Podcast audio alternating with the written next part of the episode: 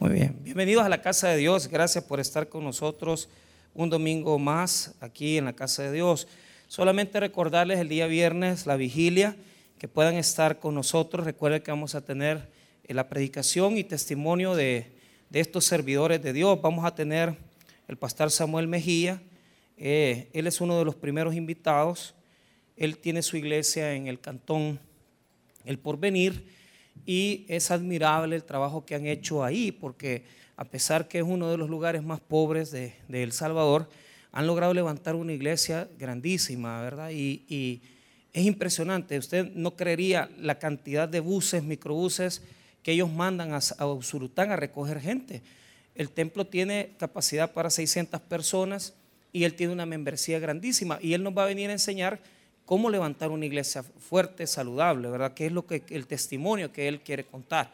Va a estar también con nosotros el pastor Juan Díaz, que algunos de ustedes ya lo conocen porque ya ha venido a predicar aquí, hace poco estuvo, pero él va a venir a contarnos acerca del trabajo pastoral, el trabajo que tiene que ver con el hecho de, de construir un templo, la edificación, eh, el testimonio que uno tiene que invertir, ¿verdad? Para poder construir un templo para la gloria de Dios. Él está pastoreando la iglesia del Taber La Fe, pero esta es la segunda congregación que levanta, ¿verdad? Acaba de, terminar un proyecto en Ozatlán, donde dejó una iglesia ya con su construcción, con su membresía, y, ha sido de mucha bendición. Y va a estar también el pastor Adrián González, que fue muy, eh, fue no solamente maestro del seminario, sino que muy amigo del pastor Wilber Calderón. El pastor Wilber fue muy, fueron muy amigos ellos realmente.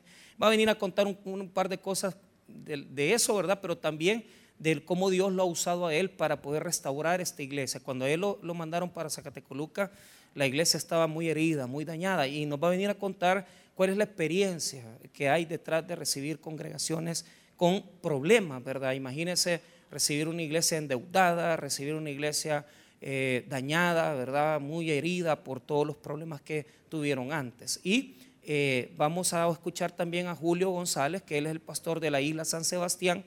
Él, eh, está, él es de la denominación Iglesia de Dios. Y lo que nos va a venir a contar Julio es cómo se vive en la isla, ¿verdad? O sea, que, cómo se hace evangelio ahí, cuál es el ministerio ahí, cómo es que Dios bendice ese lugar. Y, y cada uno de ellos les vamos a hacer una pequeña entrevista para que usted los conozca y sepa cómo, cómo funciona, ¿verdad? Y una vez que los entrevistemos, vamos a ir a la predicación. Así que están invitados, vengan, vengan a aprender de la palabra para que podamos recibir aún mayores bendiciones en nuestra vida. Eh, y el día domingo vamos a tener Santa Cena en los cuatro servicios. Así que invitados están todos para que puedan estar ese día. Vamos a ir a la Biblia, a Lucas capítulo 13.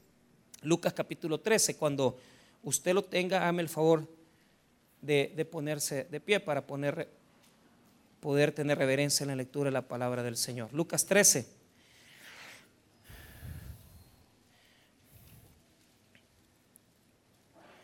Eh, a veces sentimos que Dios, eh, claro, sabemos que Dios está en todas partes, pero qué tanto Dios está metido hasta en las cosas más pequeñas e insignificantes que pueden haber en nuestra vida. Y eso es lo que nos va a mostrar eh, estas ilustraciones. Son cosas pequeñas donde está Dios, cosas pequeñas donde está Dios, ¿verdad? Entonces, eh, y hay que discernirlas, todas, hay que discernirlas todas para saber que Dios nos habla, que Dios nos habla por medio de cosas pequeñas y grandes. La palabra de Dios dice así. En este mismo tiempo estaban ahí algunos que, que le contaban acerca de los galileos, cuya sangre Pilato había mezclado con los sacrificios de ellos. Respondiendo Jesús les dijo, ¿pensáis que estos galileos, porque padecieron tales cosas, eran más pecadores que todos los galileos? Os digo, no. Antes, si no os arrepentís, todos pereceréis igualmente o aquellos 18 sobre los cuales cayó la torre en Siloé y los mató, pensáis que eran más culpables que todos los hombres que habitan en Jerusalén? Os digo, no. Antes, si no os arrepentís, todos pereceréis igualmente. Oremos, Padre, bendiga su palabra, ayúdanos a recibir su bendición. Pedimos, bendito Dios, que, que pueda usar al predicador, que pueda instruirle en su corazón, en su mente, para presentar estos textos de bendición para nuestra vida. Oramos para no ser obstáculo, que nuestra carne, que nuestros pensamientos no, no sean obstáculo para exaltar la gloria de Dios. Te pedimos desde ya que nos hables, que nos ministres, en el nombre de Cristo. Amén y amén. Pueden tomar asiento. Eh, todo el Antiguo Testamento se basa en una idea de Dios que se llama trascendencia. Trascendencia. Entonces, en el Antiguo Testamento se desarrolla una teología donde eh, nosotros, los que hemos estudiado un poquito, ¿verdad? Eh, la teología del Antiguo Testamento, sabemos que hay por lo menos cuatro escuelas fuertes en el Antiguo Testamento. Una es la escuela sacerdotal, una es la escuela deuteronomista, la otra es una escuela a la que nosotros muchas veces se le llama la escuela eloísta, ¿verdad?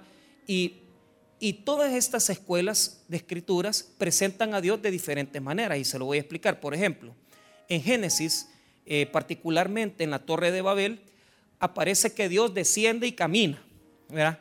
Y dice que una vez que vio lo que estaban haciendo los hombres, lo que hizo fue confundir las lenguas y confundir todo lo que estaban haciendo para que no se levantara la torre de Babel, ¿verdad? Entonces, pero esa escuela particularmente es una escuela que nos demuestra que Dios, si bien es cierto, puede descender, pero no cualquiera se le puede acercar.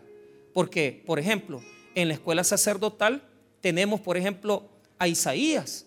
Isaías capítulo 6 dice que vio, a, vio, el, vio el Señor en su trono y dice que su manto, ¿verdad? Caía hasta, hasta el templo. O sea, ahí está un Dios lejano, un Dios al que no te le puedes acercar.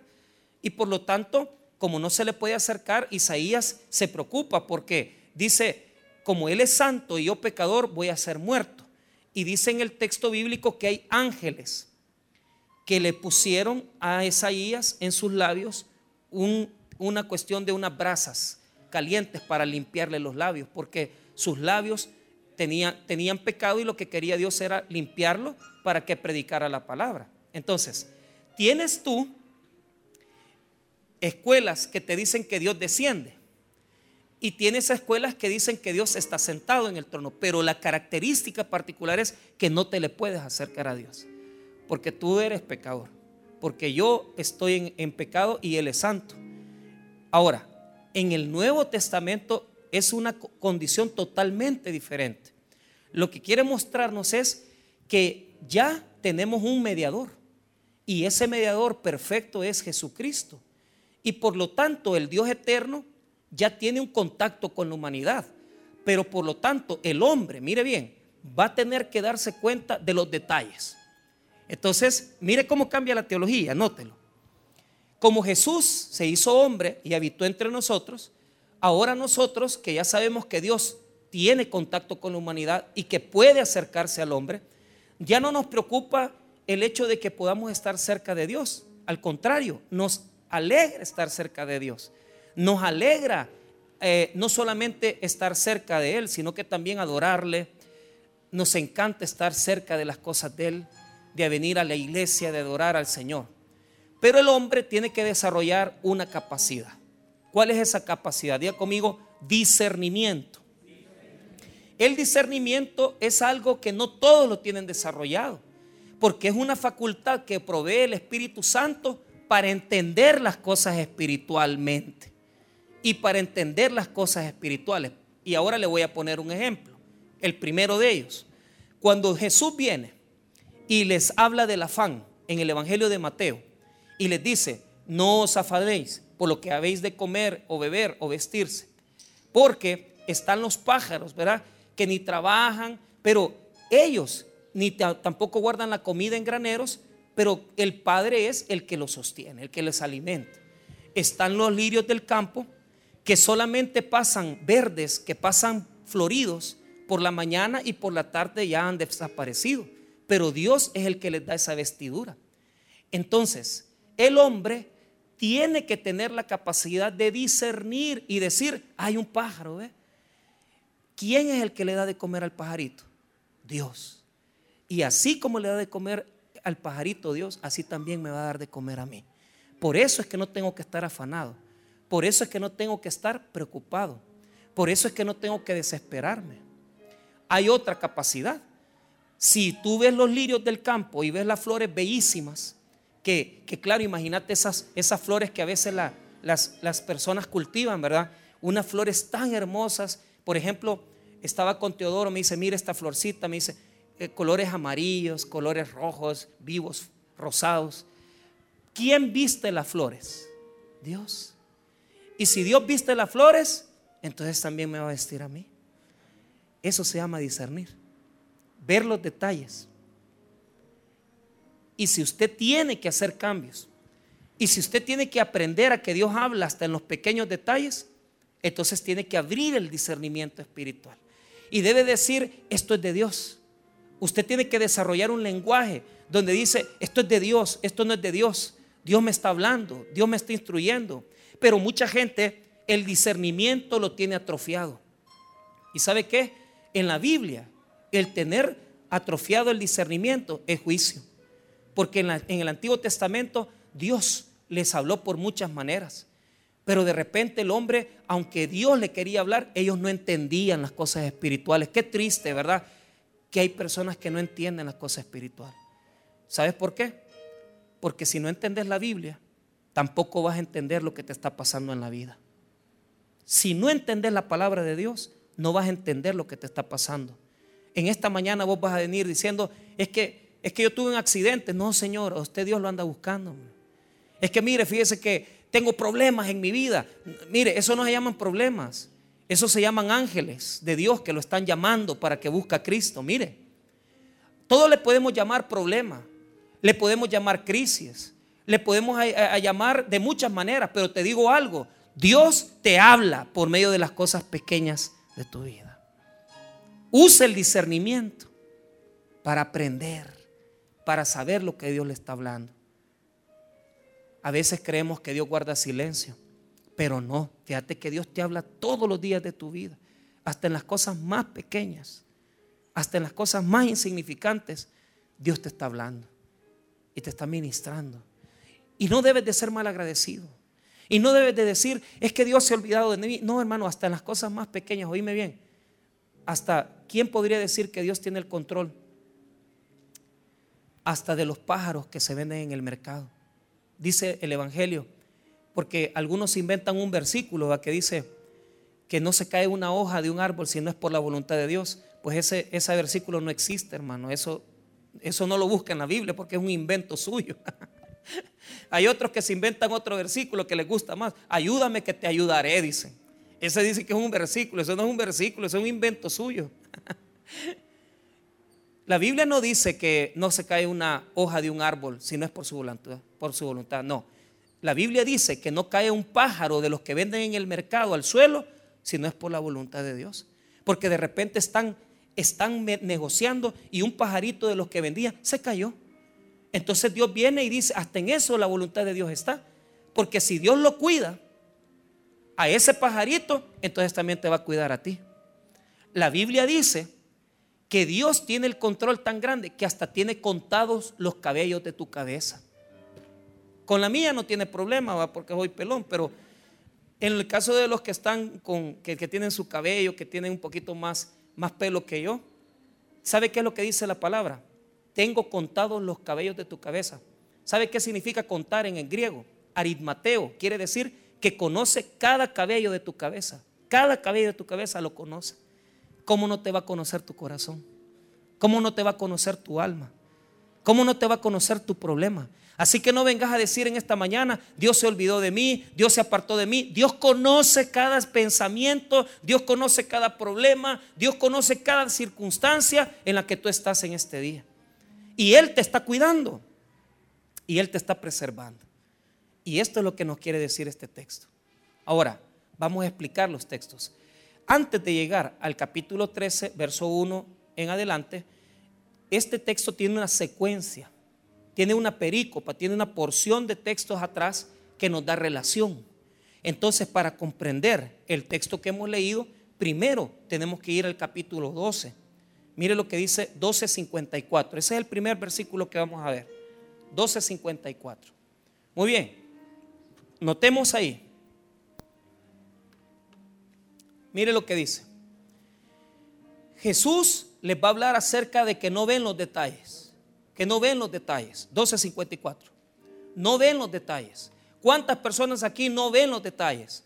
No ven los, los problemas, no ven las situaciones. Y, y tenés que discernir, tenés que discernir. Entonces, lo primero que Jesús les acusa es de no estarse dando cuenta de lo que Dios quiere hacer en sus vidas. 12.54, note. Decía también a la multitud, cuando veis la nube que sale del poniente, luego decís, agua viene y así sucede. Vaya. Primero, son dos enseñanzas ahí en, ese, en esos versículos 54 al 56. Fíjense que cuando yo vivía en Usulután, el doctor Enoch siempre me decía, pastor, todas las lluvias que vienen de, Jucuarán, cuando usted vea que está nublado de ese lado, me decía, prepárese, agarre su sombría, agarre lo que tenga que agarrar, porque va a llover. Pero toda la lluvia que viene del cerro, me dijo, de allá de Santiago de María, no le haga caso, que esa lluvia nunca cae. Y fíjese que por mucho tiempo lo comprobé, porque cada vez que se ponía negro, ¿verdad? El cielo, y, se ponía negro, pero por lado del cerro, yo decía, no, hombre, si será verdad lo que dice este, porque el doctor casi chamán, ¿verdad? Casi adivino, o sea, porque yo decía, esa cosa solo la tiene la gente que ya tiene experiencia. Pero dicho y hecho, hermano, todo lo que viene del cerro no cae. No cae. Y usted dice, mira qué oscuro está, mira, pero no llueve. Y por más que usted no llueve, pero cada vez que yo veía de Jucuarán, del lado de, del lado de la playa, todo lo negro, siempre caía lluvia. Y los judíos estaban igual. Esta lluvia que se levanta en el poniente es la del Mediterráneo.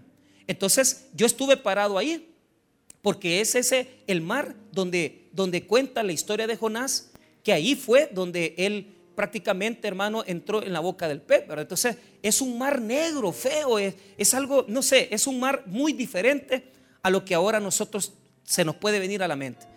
Porque, por ejemplo, cuando usted ve las playas del Salvador, usted ve aquella arena negrita y todo, ¿verdad? Pero cuando usted llega al Atlántico, por ejemplo, los que han ido a Honduras, yo estuve en Santo Domingo también, el agua, hermano, la arena es blanca. Y usted ve los pescaditos que andan ahí, los goldfish, andan y dice, qué raro, y este, es que la arena es diferente. El mar, de lo que está hablando este lado, del poniente, quiere decir lo que venía del Mediterráneo, lo que venía de ese mar oscuro. Entonces, los judíos, para ver de dónde venía la lluvia, eran buenos. Se ponían y decían, mira, va a llover, ve, ponete, ¿verdad? La, la sombría, ve lo que pones, porque va a llover. Pero ¿sabe cuál es el problema? Mire lo que dice el 55. Y cuando sopla el viento del sur, decís, hará calor y lo hace. Los judíos dividían los vientos en varios tipos. En el viento que viene caliente, que es el viento de sequía y de juicio. Y el viento que viene para quitar la lluvia, que es un, viento fresco.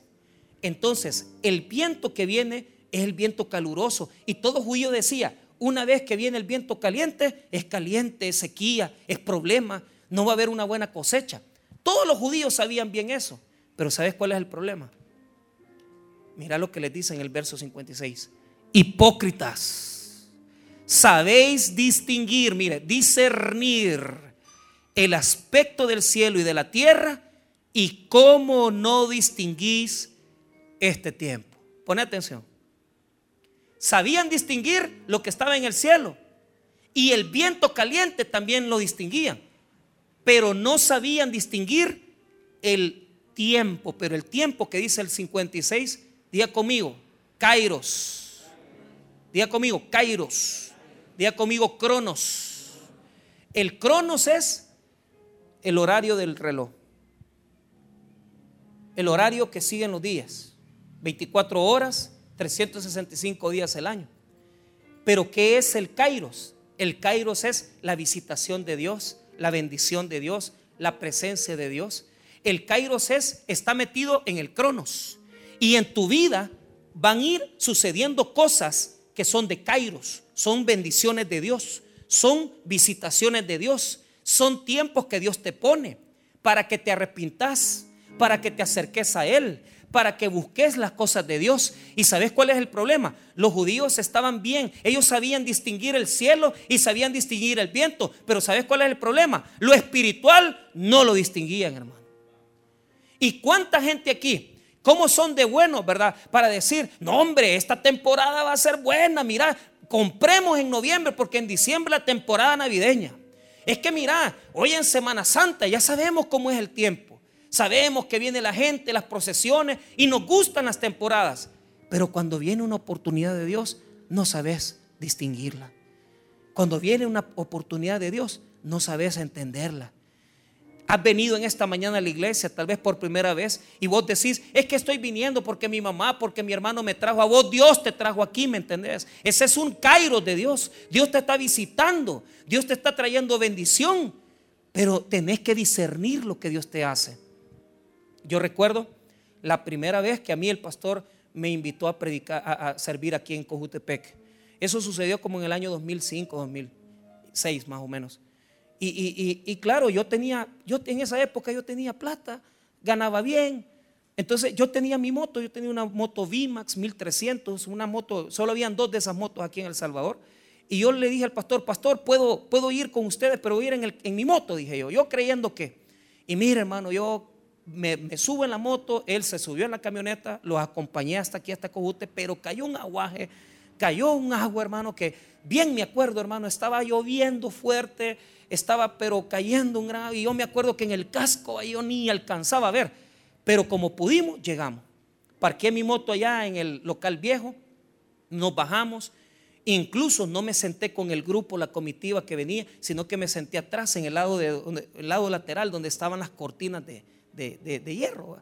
Entonces, el pastor ni me acuerdo de lo que predicó, porque yo estaba más metido que todo mojado, todo, todo chupado por el agua, y yo me imagino ese hermano, el pantalón mojado, la camisa mojada, todo mojado. Y, yo lo que predicaba el pastor no me importaba, yo lo que quería era irme ya, porque ya sabía el gran frío que me iba a tocar aguantar, porque estaba lloviendo en lo oscuro y peor esta calle que es de las peores, ¿va? porque solo accidentes pasan. Y fíjese cómo Dios me visitó ahí. Dios ahí me puso el Kairos y yo no lo entendí. Yo no lo supe comprender. Cuando terminó el culto, el pastor general me llama, me mandó ahora a Edwin. El pastor Edwin eh, está ahora predicando en, una de estas iglesias que están ahí por Molsa. Se me olvida el nombre de esa colonia que está atrás. Entonces, ajá, me, lo mandó eh, este, eh, Fenadesal. Ahí está donde está Edwin ahora. Pero en esa época Edwin trabajaba con el jefe, no era pastor y me manda Edwin y me dice, eh, eh, hermano, hermano, sí, le digo, el pastor general quiere hablar con usted. Y yo bien me acuerdo que me paré, me, vine, yo bien orgulloso que el hombre me había hablado, todo mojado, todo. Si es que hermano, hasta en las botas se mete el agua, es horrible. Y yo me siento así, sentaditos. Yo creo que hasta esta misma mesa estaba. Se los puedo garantizar que esta misma mesa era. Y sabe qué, me siento a la par del jefe y me dice, mírame, fíjate que tenemos con Toby el deseo de poder buscar a alguien que nos ayude en la librería. Me dijo, y queremos, yo te conozco a ti, venimos trabajando con nosotros de hace Claro, yo, yo hasta esa época ahí había estudiado, de ahí me gradué, servía en los ministerios, pero él de lejos me había visto. Y me dice, mira, queremos que sirvas, queremos que estés con nosotros. Y me ofreció trabajo. Pero en ese momento que él me dijo, eh, me, me, ofrecerme trabajo, yo en mi mente, en mi corazón, yo decía, no, el pastor, ¿verdad? ¿Cómo voy, o sea, cómo voy a trabajar? Imagínense la mente, ¿cómo yo voy a trabajar en la iglesia? ¿Cuánto me van a pagar? Lo primero que pensé, ¿cuánto me van a pagar? Y claro, en la iglesia, hermano, cuando yo trabajé en la iglesia, ganaba 700 pesos. Pero eso no me alcanzaba a mí. Si solo para pagarle a los bancos yo necesitaba dos mil dólares mensuales. o sea, y yo decía, ¿cómo ir a trabajar? Pero yo no le quise decir nada al pastor y como con humildad, pero con orgullo. No, pastor, yo trabajar en la iglesia, bien difícil. No le dije jamás, pero yo en mi mente jamás dije. Pero no se lo dije con la boca, solo en la mente. Y yo, no, pastor, ¿cómo voy a trabajar si yo necesito? Hermano, ahí me estaba visitando el Señor. Suavecito, ahí me lo estaba poniendo. Ahí me lo estaba diciendo Dios.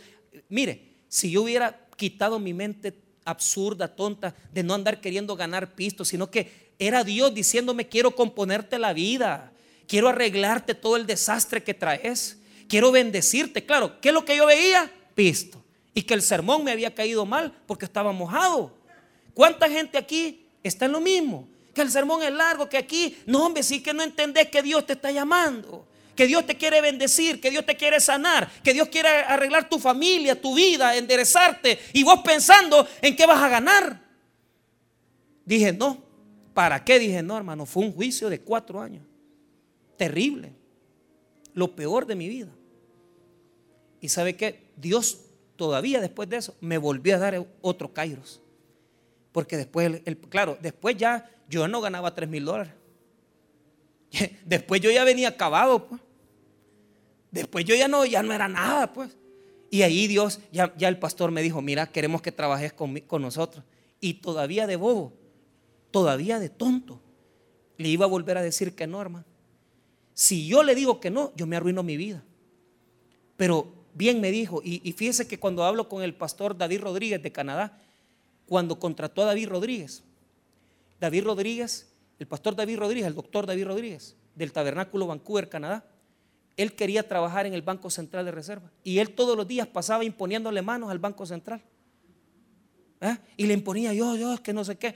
Y va a creer usted, hermano, que le dan el trabajo. Y en eso mismo, en los dos meses primeros que tiene de trabajar en el Banco Central, el pastor general le dice, mira, David, quiero que trabajes conmigo.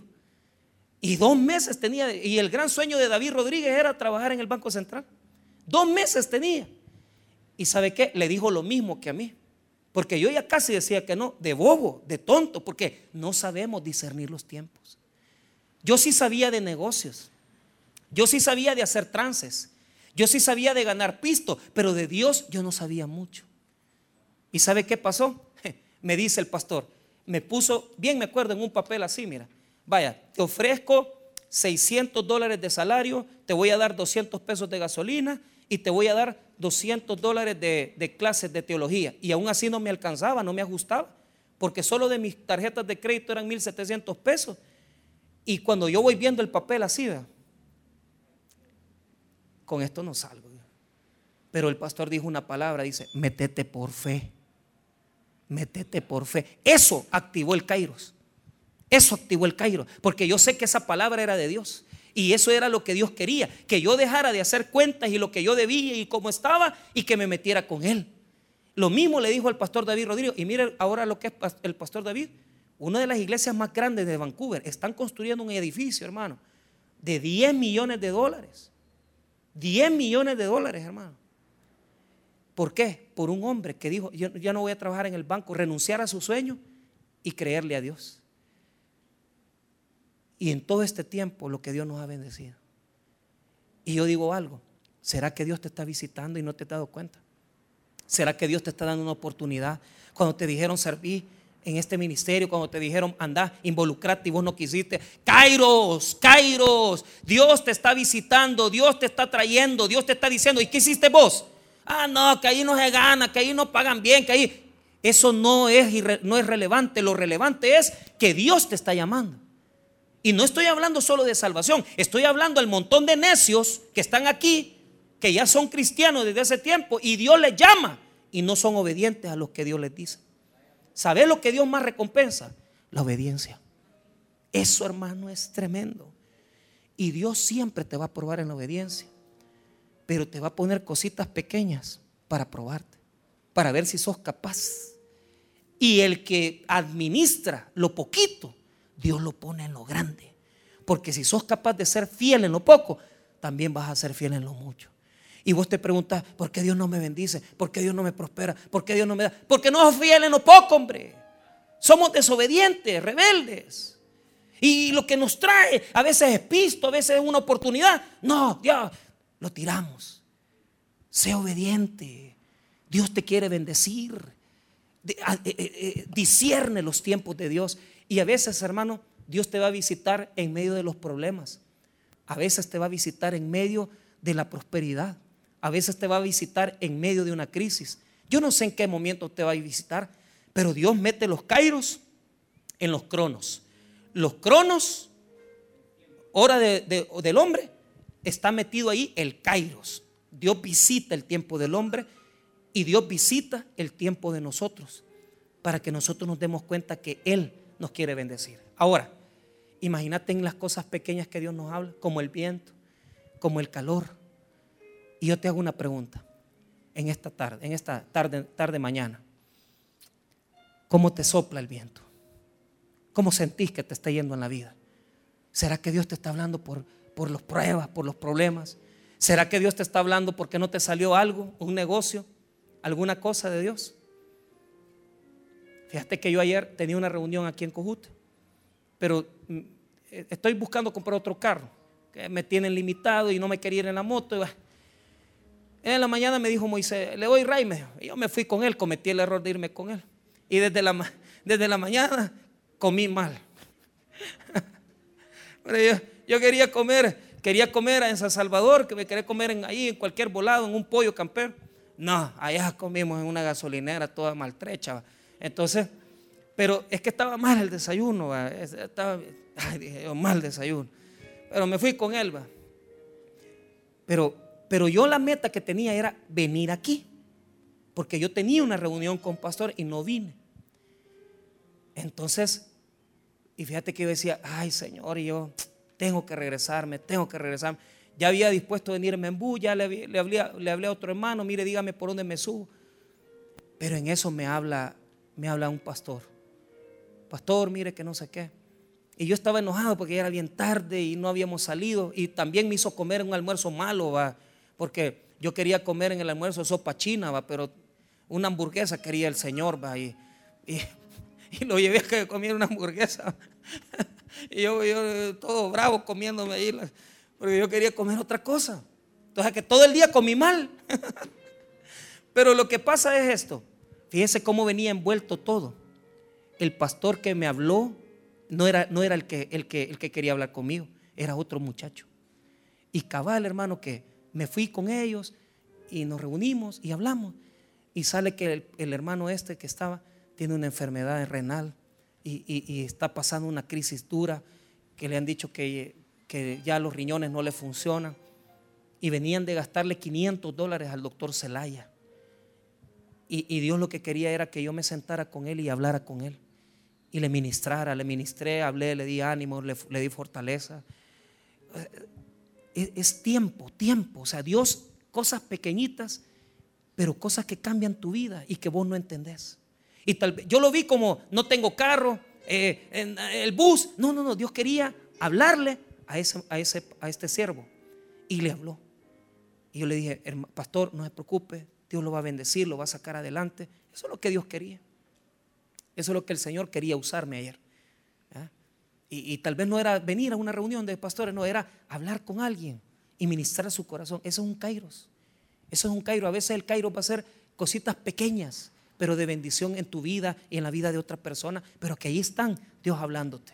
Ahora, notemos esta otra ilustración que viene con lo mismo, cosas pequeñitas que, son cosas de Dios.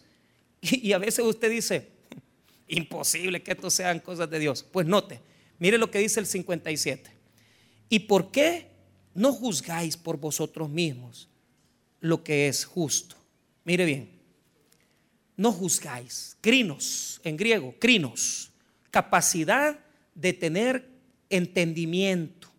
A veces lo que tenemos, poneme atención, a veces lo que tenemos arruinado es el discernimiento. ¿Y qué es el discernimiento? Es captar lo espiritual en medio del humano. ¿Qué significa juzgar en griego? Crinos significa entender cosas que por entendimiento, porque te tiene que dar la chontoca, pues va. O sea, hay cosas, hermano, que a leguas, pues uno dice, esto no, hombre, esto está claro, va. Ah, pues, a veces, hermano, no solamente el discernimiento tenemos arruinado, sino que también el entendimiento. Es que a veces, como dicen allá en Oriente, va, somos rudos, va. Y yo digo, eso que, eso es rudo que es, pues digo yo, y a mí lo que me imagina en la mente es una piedra poma, ¿va? Que, no, que por más que la raspa no le entra nada. ¿va? Rudos son, dice, porque el entendimiento no lo tienen bien. La Biblia habla del entendimiento, le llama sunodesis, le llama a veces, a veces habla de esa capacidad de, comprender, pues, o sea, son cosas que usted se tiene que sentar y ver, cranear, ¿eh? entender, entendimiento. Y el entendimiento a veces también lo tenemos atrofiado, no solo el discernimiento. El discernimiento anda pateado, pero el entendimiento anda peor. Y se lo voy a explicar. Mire lo que dice el verso 57. ¿Y por qué no juzgáis por vosotros mismos lo que es justo. 58. Cuando vayas al magistrado con tu adversario, procura en el camino arreglarte con él. No sea que te arrastre al juez y el juez te entregue al alguacil y el alguacil te meta en la cárcel. Te digo que no saldrás de ahí hasta que hayas pagado aún la última blanca. ¿Cómo es el sermón? Cosas pequeñas que pasan en, las cosas humanas. Mire, si yo le digo ahorita que le van a dar una notificación para que se presente mañana al juzgado, nos afligiría. Ah, que no, ya anduviera, pastor, mire, eh, ¿a quién me puede aconsejar? Y uno dice, va, si yo le digo que le, llevan, una nota del Ministerio de Hacienda, ¡ah! afligido. Si, ¿qué, ¿Qué pasa si le llevan una extorsión? Afligido. O sea, hay cosas que nos hacen sobresaltar. Porque, por ejemplo, yo tengo un conocido que eh, en esta semana tenía una sentencia y toda esa cosa, pero todo, no le salió las cosas que quería. Y es que uno cuando va al juzgado y uno cuando va al tribunal, uno va afligido, hermano, aunque no haya hecho nada. Uno va preocupado, pues. Peor si usted se está divorciando o se está separando. Eso es crítico, hermano. Porque el juez lo topa al cerco a uno. Peor si le dice, mire, necesitamos ver los niños y ya usted tiene que ver, tiene que mandar los hipótesis que le hagan evaluación psicológica y todo. Vaya, pero mire, ¿cómo somos de entendidos? ¿Verdad que sí, hermano? Si nos mandan una notificación, ¿verdad que sí? Aquí vino el hermano en la mañana, mire, pastor, fíjese que el hermano le está peleando unos linderos ahí. Entonces el, hermano le ha puesto el dedo en la procuraduría y va a tener una conciliación. Yo ya le dije yo, vaya, va a hacer esto, esto, esto, esto. ¿Cómo somos de entendidos? Que si nos llega una nota del, del tribunal, tenemos que ir. Pero como yo le dije, cosas que nosotros vemos normales, porque son cosas que Dios nos está hablando. ¿Cómo somos de buenos para atender al juez, para llegar por el Ministerio de Hacienda, para resolver una cosa así? Pero ¿sabe qué? Algunos aquí Dios los tiene demandados y tienen una gran deuda y no la quieren pagar, son unos grandes sinvergüenzas. ¿Qué es lo que dice el texto bíblico? Para las cosas humanas, ahí andan preocupados, que lo están juzgando, que el juez aquí, pero para las cosas de Dios no entienden que Dios los está poniendo contra el cerco. ¿Y cuál es el problema? Hay personas que no tienen entendimiento. Usted sabe, hermano, que si a usted lo demandan y si usted no tiene la razón, a usted lo van a meter preso. Y le voy a decir esto. Cuando usted vaya al juzgado y lo estén acusando de un delito, a, mí me da risa porque todo esto, una gran mayoría de gente dice, eh, se declaran culpables para que les haga el juicio, el juicio abreviado. Con Dios es igual. Tú te venís y te declaras culpable y te van a dar la mitad de la sentencia y te van a dar la mitad también del proceso. Lo que te duraría tres años, ahora lo puedes componer en un año. ¿Y sabes cuál es el problema? Hay personas que no quieren, que quieren seguir peleando con Dios, que siguen poniendo sus argumentos. Ay, que estas cosas así. Mira, te voy a decir algo. Jamás va a ser lo mismo que te cases con tu esposa. Jamás a vivir acompañado. Por más que pelees con Dios, no vas a ganar. No vas a ganar. Esa es una pérdida la que vas a tener. Por más que vos me digas, mire, pastor, que fíjese que eh, es que este hombre me quiere, es que este hombre me ama. Sí, pero el problema es que este hombre está casado, hombre. Por más que vos querás, mejor arreglate con tu adversario. Porque cuando esté frente al juez, no vas a poder apartarte de ahí. ¿Y sabes por qué? Porque esa alabanza preciosa de Marco Witt es cierta. Tus ojos revelan que yo nada puedo esconder, que no soy nada sin ti. ¿Sabes qué revela? Que cuando estés frente al trono de Dios en el juicio, Él te conoce él te conoce todo lo que está dentro de ti. Pero Él conoce, te conoce más que vos mismo. ¿Y cómo vas a venir a estar frente al juez si no te le has acercado a Dios? Si no has buscado al Señor. Y, tal vez nosotros decimos, eh, estos papeles que me llegan del juicio, del proceso, hermano, a veces Dios quiere ponernos ese tipo de problemas para que comencemos a pensar qué le debemos a Dios, qué le debemos al Señor. y tal vez no tienes entendimiento. Porque aunque te están pasando las cosas terribles que te están pasando, porque te viene problema, te han metido un embargo, te han metido un juicio, te ha venido a poner una tu demanda a tu mujer o un vecino te ha puesto una demanda. Ay, ya voy a salir de esta. Dios te está llamando, men. ¿Y qué es lo que quiere? Que te pongas a cuentas. Así como te pones a cuenta con el juez terrenal, así te tenés que poner a cuenta con el juez celestial. Porque el juez de ahí arriba no le vas a poder mentir, porque él te conoce y sabe y conoce las intenciones de tu corazón. Podés ser un farsante en tu vida y podés darle carreta a cualquier gente, pero Dios te conoce lo que sos. Por eso tenés que arreglarte. Antes que te lleven al juzgado, mire el 58, cuando vayas al magistrado con tu adversario procura en el camino arreglarte con él. ¿Sabe qué me enseñaban a mí en la, universidad? Más vale un buen arreglo que un mal juicio. Si eso se sabe, eh, todos los estudiantes de derecho saben aquí eso. ¿Ah? ¿Y qué es lo que piensa usted? ¿Que va a poder prorrogar, que después ya se va a arreglar con Dios? No, hombre, arregle ahora, hombre. Resuelva hoy. Póngase a cuentas. Haga las cosas bien.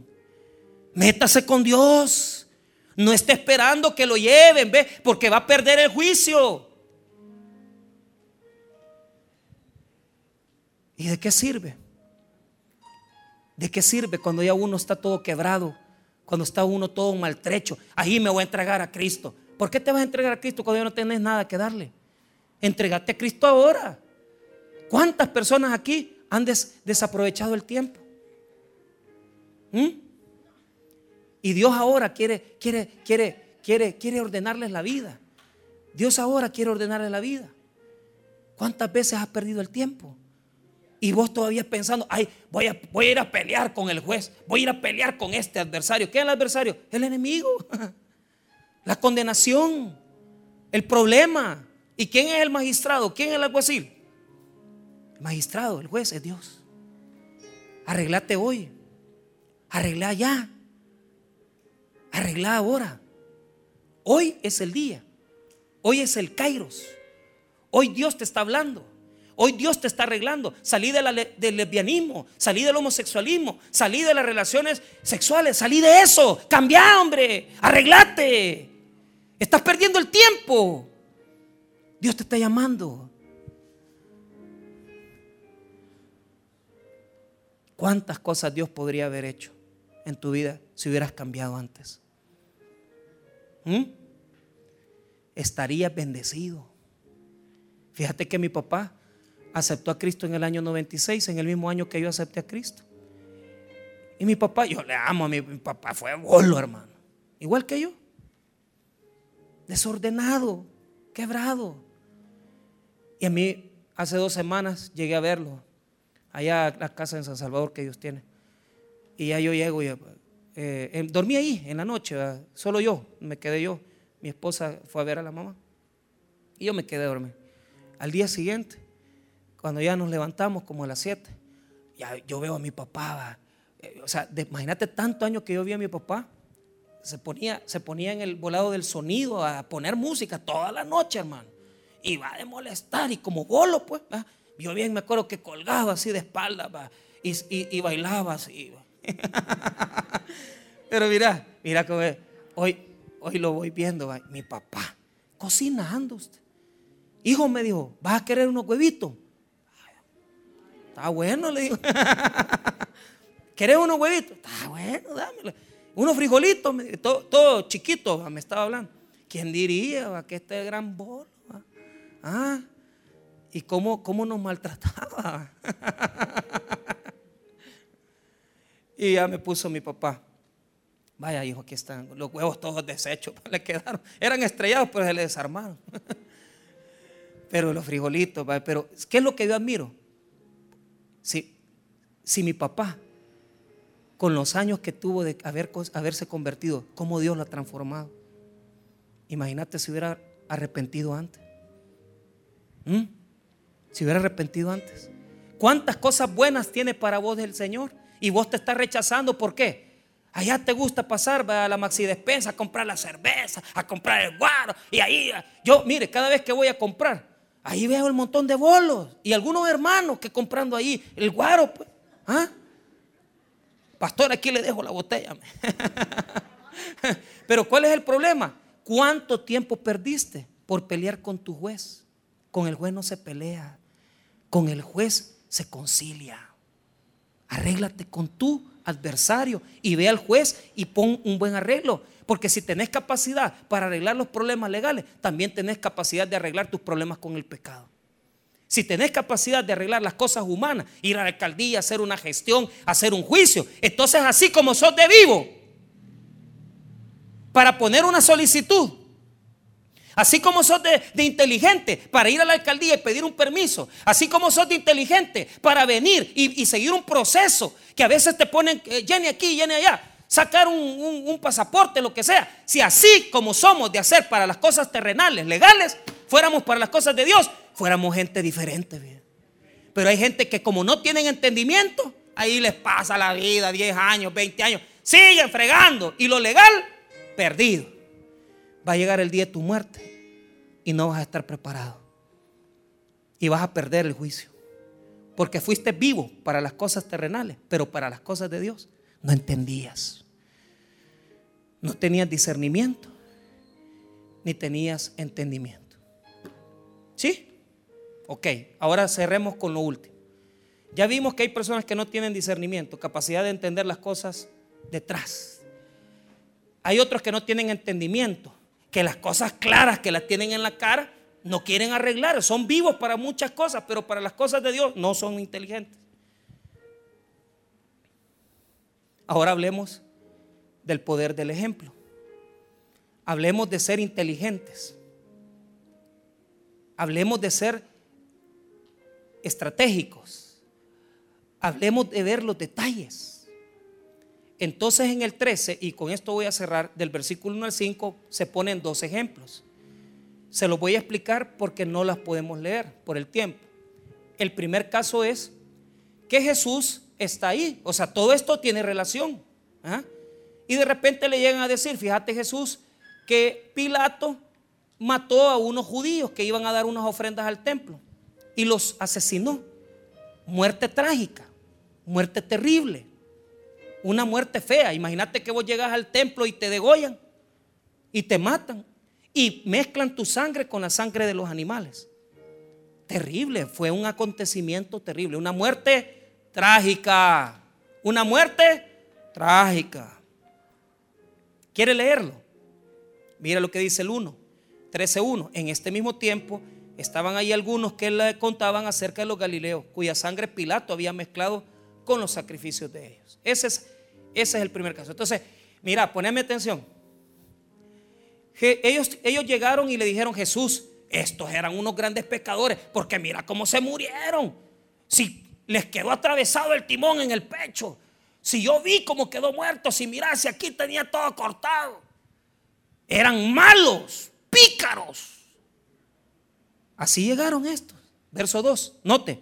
Respondiendo Jesús le dijo, ¿pensáis que estos galileos, porque padecieron tales cosas, eran más pecadores que todos los galileos? o sea, por eso se murieron así, porque son malos. O sea, estos llegaban diciéndole que malos son Jesús. Y, ellos querían que Jesús les dijera, si se murieron así porque eran pecadores, eran perversos, pervertidos, eh, eran gays, eran lo que sea.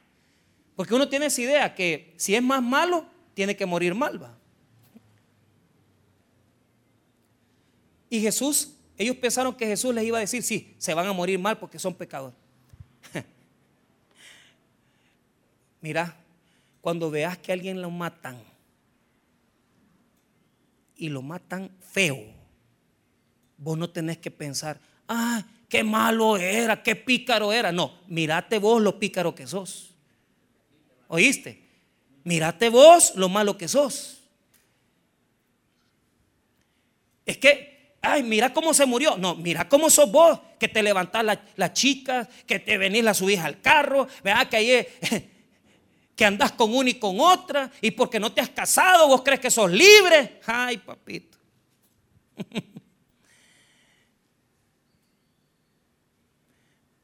También vos te vas a morir. No te vas a morir trágicamente, pero te vas a morir. Entonces, en lugar de estar viendo cómo se mueren de mal algunos, mejor fíjate en lo que estás haciendo mal vos. Y si a un chero tuyo se te murió y se te murió mal, entonces es para que reflexiones con el ejemplo, que seas vivo, ve, y dice, hey, este se murió porque es bolo, deja de chupar. Mira cómo le fue a esta, que se metió con esto, con esto, con esto. Entonces usted salga de eso. ¿Usted cree, hermano, que ver al compañero, el pastor Daniel, amigo, y verlo con ese proceso que le metieron, ¿usted cree que no? ¿Qué quiere decir? Pastores, cuidado, dejen de andar de sinvergüenzas. Pero usted que no es pastor, también deje de andar de sinvergüenza. Mano Mario. ¿Y usted, hermana Silvia?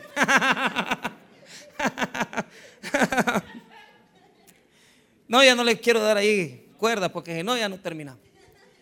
Pero lo que les quiero decir es, ¿cómo es que vemos la vida de otro y decimos, qué malo va, qué pícaro? No, mírese usted, mire, mirámonos nosotros, mirámonos nosotros. A nosotros también nos puede pasar.